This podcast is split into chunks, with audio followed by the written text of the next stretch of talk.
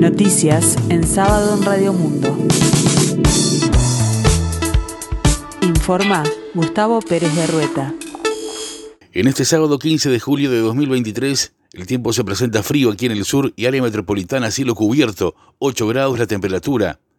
79% el índice de humedad.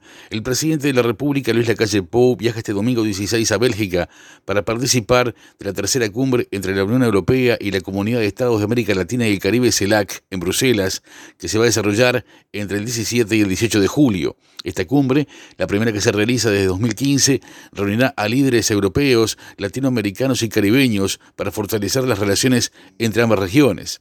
De acuerdo al portal de la Unión Europea, la cumbre es una oportunidad para seguir reforzando la Asociación Unión Europea-CELAC, debatir sobre la colaboración para lograr unas transiciones ecológicas y digitales justas y demostrar el compromiso compartido en defensa del orden internacional basado en normas. Se espera que los presentes debatan sobre cómo aprovechar el enorme potencial y las oportunidades que ofrece la doble transición ecológica y digital para aumentar la prosperidad de nuestros ciudadanos, destaca en el portal La Unión Europea. El presidente regresará al país el jueves 20, por tanto no participará de los festejos por un nuevo aniversario de la Jura de la Constitución de 1830, el próximo martes 18 de julio. El acto oficial se realizará en la Plaza Matriz desde las 10.30 de la mañana, encabezado por la presidenta en funciones, Beatriz Argimón. La Intendencia de Canelones convoca para el próximo martes 25 de julio a un gabinete del agua para atender la crisis hídrica que atraviesa Uruguay. Se trata de un ámbito para generar un ida y vuelta con la Universidad de la República y la Academia en general, dijo Leonardo Berú, coordinador del Comité Departamental de Emergencia Canario. A la primera reunión del 25 asistirán agencias de Naciones Unidas y la Universidad Pública, no descartándose que en futuros encuentros se pueda convocar a otros organismos estatales, según explicó el jerarca. La Federación Uruguaya de la Salud, la FUS, volvió a reclamar la entrega de agua potable para los trabajadores del sector.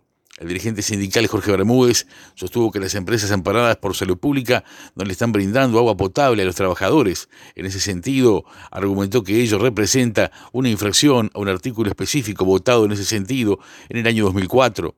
El secretario general de la FUS se refirió además a la reunión que mantuvo la pasada semana con el ministro de Trabajo, Pablo Mieres, sobre este tema. El secretario de Estado entiende que no se vulnera el artículo que menciona Bermúdez, porque el Ministerio de Salud define el agua de OCE apta para consumo humano.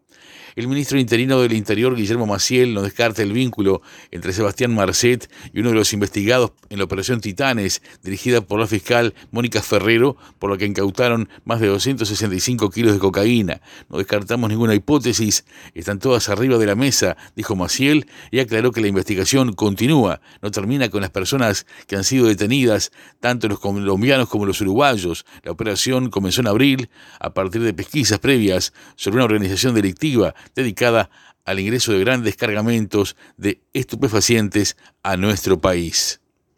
La Asociación Rural del Uruguay utilizará un servicio de agua privado para dar a beber a los animales del Expo Prado, de modo que no haya afectaciones para los reproductores. La novedad fue confirmada por Rafael Ferber, director de exposiciones de la ARU, a poco menos de dos meses del inicio de la exposición número 118 Internacional de Ganadería, muestra agroindustrial y comercial, que será del viernes 8 al domingo 17 de septiembre de este año. Debido a la realización de obras, los barrios Parque Rodó, Cordón, Centro, Palermo y Sur verán afectado el suministro de agua este sábado 15 entre las 9 y las 14 horas. De acuerdo a un comunicado de OCE, se realizarán trabajos de reparación sobre una línea principal del sistema metropolitano que afectará el suministro de agua potable. La restauración del Museo Blanes avanza, financiada por los Estados Unidos y la embajadora norteamericana y la intendenta de Montevideo recorrieron las obras que incluyen la fachada y las terrazas del edificio. Pese a las obras en la fachada, el acceso al Museo Blanes no está restringido y se ingresa por la puerta trasera.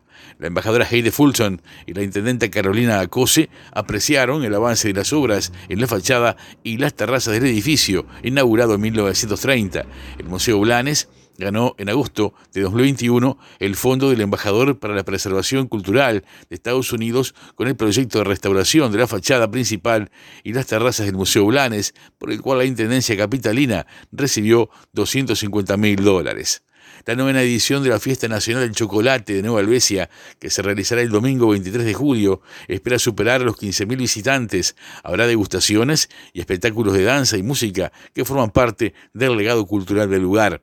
El subsecretario de Turismo, Remo Monseglio, señaló que el desarrollo turístico de la región oeste se verá favorecido por este evento.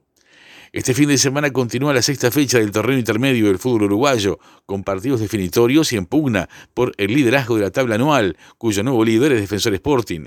Este sábado jugarán Liverpool Plaza Colonia a las 12.30 horas, Cerro Largo Racing a las 15 y Nacional Fénix a las 19. El domingo se medirán River Plate La Luz a las 12 horas, Peñarol Boston River a las 15 y Wanderers Montevideo City Torque a las 18 horas. El próximo lunes la etapa se complementa con Deportivo Maldonado Cerro a las 19 horas. Este viernes, Defensor Sporting derrotó a Danubio 2 a 1 pasando a liderar la tabla anual. Uruguay, los Teritos, debutan este sábado ante Estados Unidos en el World Rugby U20 Trophy que se disputa en Kenia, África. La Celeste volverá a jugar el jueves 20 de julio a las 6 de la mañana frente a Zimbabue y por último cerrará su actuación en el Grupo A el martes 25 a la hora 10 ante Escocia. La definición del torneo será jugada el domingo 30 de julio y los dos primeros de cada serie irán a la final. 12 militares ucranianos a bordo de tres embarcaciones fueron abatidos en la región ucraniana de Gerson cuando intentaban cruzar el río Dnieper para acceder a la orilla controlada por Rusia, informó un portavoz de las autoridades locales designado por Moscú.